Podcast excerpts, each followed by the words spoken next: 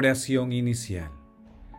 Santo Espíritu de Dios, amor del Padre y del Hijo, ilumínanos con tus dones para que podamos comprender los tesoros de la sabiduría que Jesús nos quiere revelar en este día. Otórganos la gracia para meditar los misterios de la palabra y revélanos sus más íntimos secretos.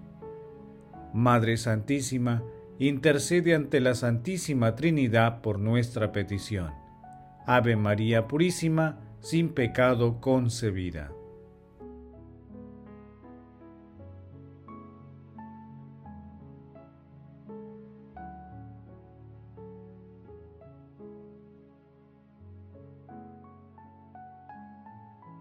Paso 1. Lectura.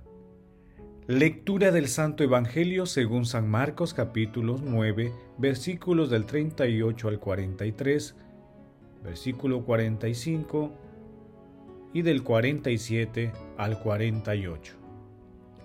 En aquel tiempo dijo Juan a Jesús, Maestro, hemos visto a uno que expulsaba demonios en tu nombre y se lo hemos querido impedir, porque no es de los nuestros.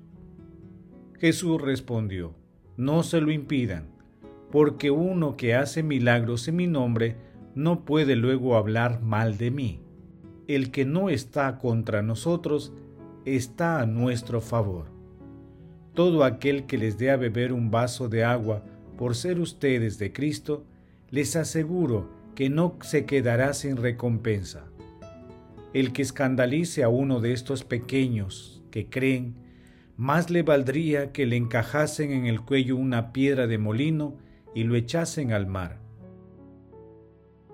Si tu mano te hace caer, córtatela. Más te vale entrar manco en la vida que ir con las dos manos al abismo, al fuego que no se apaga. Y si tu pie te hace caer, córtatelo. Más te vale entrar cojo en la vida que ser echado con los dos pies al infierno. Y si tu ojo te hace caer, sácatelo. Más te vale entrar tuerto en el reino de Dios que ser echado con los dos ojos al infierno, donde el gusano no muere y el fuego no se apaga.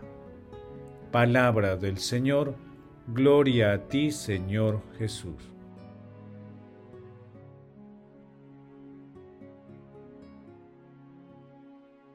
El pasaje evangélico de hoy está integrado por dos textos. El primero, denominado El exorcista anónimo que también se encuentra en Lucas capítulo 9, versículos del 49 al 56.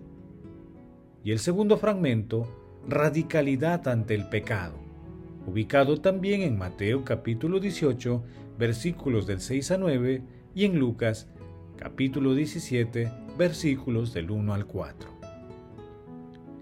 En la lectura, los celos misioneros de Juan son descalificados amablemente por Jesús empleando un argumento de sentido común, que abre el corazón de sus discípulos a un apostolado universal, fraterno y distinto.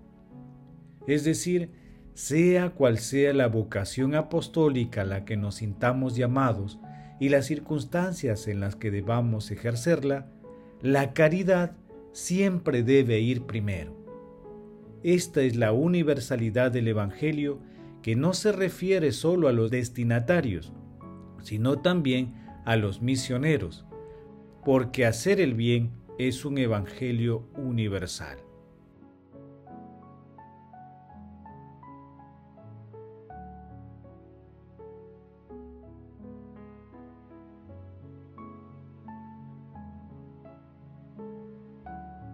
Paso 2. Meditación. Queridos hermanos, ¿Cuál es el mensaje que Jesús nos transmite a través de su palabra? Nuestro Señor Jesucristo se opone a toda mentalidad elitista, ya sea por motivos políticos, ideológicos, laborales o religiosos. Él nos pide dejar de lado actitudes intransigentes, intolerables y discriminadoras con cualquier hermano que piensa diferente a nosotros. Para Jesús, más importante que la pertenencia de una persona a la comunidad es hacer el bien que la comunidad debe hacer. Así, nuestro Señor Jesucristo expresa la universalidad del Evangelio con una mentalidad ecuménica. Asimismo, nuestro Señor Jesucristo, con la expresión, todo aquel que les dé de beber un vaso de agua, por ser ustedes de Cristo, les aseguro que no se quedará sin recompensa. Valora la sencillez en el servicio, lo cual es un signo de fuerza y esperanza para nosotros. También, ante la dinámica de la tentación y del pecado, nuestro Señor Jesucristo exige modificar la forma de actuar, de caminar y de mirar al prójimo, repitiendo tres veces las mismas palabras, en alusión a cortarse la mano, que es un instrumento de acción, a cortarse el pie, que permite recorrer los caminos, o a sacarse el ojo, que representa la ventana del alma. De esta manera y con severidad, Jesús defiende la vida de los pequeños, de los indefensos. Hermanos, la lectura nos plantea interrogantes valiosos. ¿Separamos a las personas en grupos, los nuestros y los que no lo son? ¿Cómo acogemos a los hermanos que no profesan nuestra fe o están alejados de Dios? Que las respuestas nos ayuden a comprender que si tenemos en el corazón a nuestro Señor Jesucristo, no será fácil aceptar modos de pensar y de actuar diferentes a los nuestros.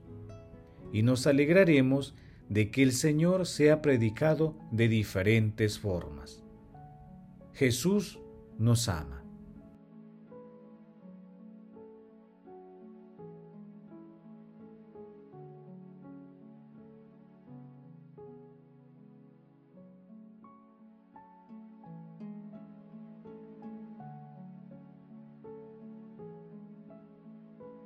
Paso 3.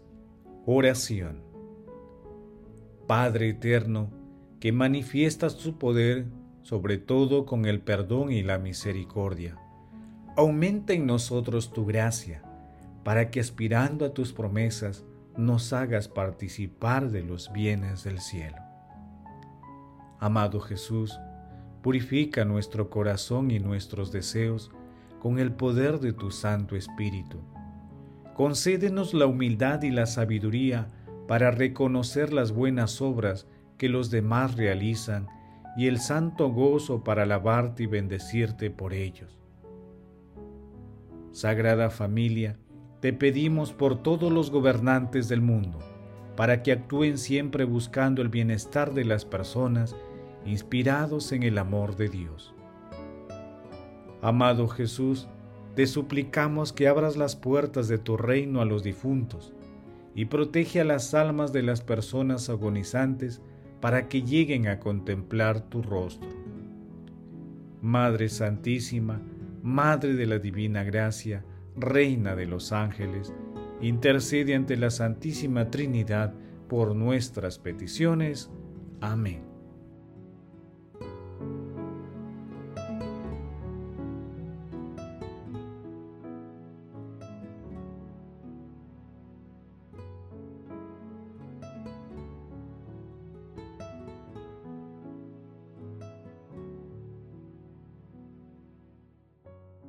Paso 4.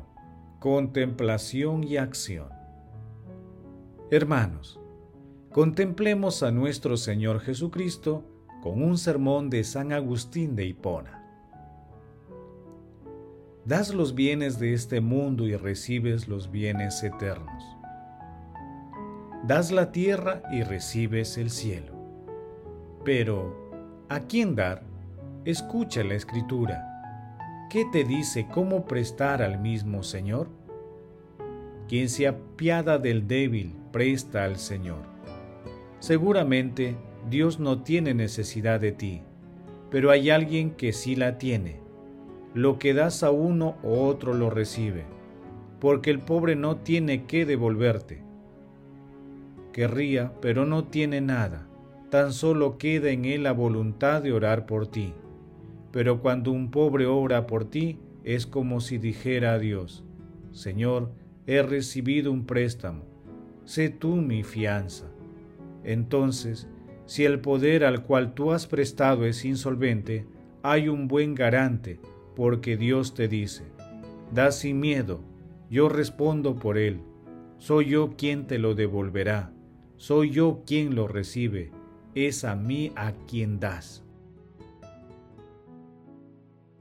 Si Cristo es Dios, no hay aquí ninguna duda, porque Él mismo dice, Tuve hambre y me disteis de comer quiere enseñarnos que Él es realmente el garante de los pobres, quien responde por todos sus miembros y declara, cada vez que lo hicisteis con uno de estos mis humildes hermanos, conmigo lo hicisteis. Queridos hermanos, hagamos el propósito de imitar el amor de nuestro Señor Jesucristo, modelo supremo de amor. Hagámoslo a través de la caridad con nuestros hermanos sin exclusiones y sin esperar nada a cambio. Que la caridad practicada en el santísimo nombre de Jesús sea nuestro estandarte en la vida cotidiana por donde vayamos. Glorifiquemos a la Santísima Trinidad con nuestras vidas.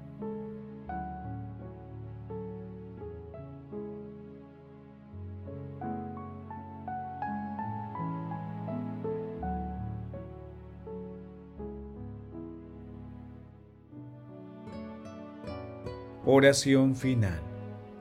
Gracias Señor Jesús por tu palabra de vida eterna. Que el Espíritu Santo nos ilumine para que tu palabra penetre a lo más profundo de nuestras almas y se convierta en acción. Dios glorioso, escucha nuestra oración. Bendito seas por los siglos de los siglos. Madre Santísima, intercede ante la Santísima Trinidad por nuestra petición. Amén. El Señor esté con ustedes y con tu espíritu. La bendición de Dios Todopoderoso, Padre, Hijo y Espíritu Santo, descienda sobre ustedes y los acompañe siempre. Amén. Bendigamos al Señor, demos gracias a Dios.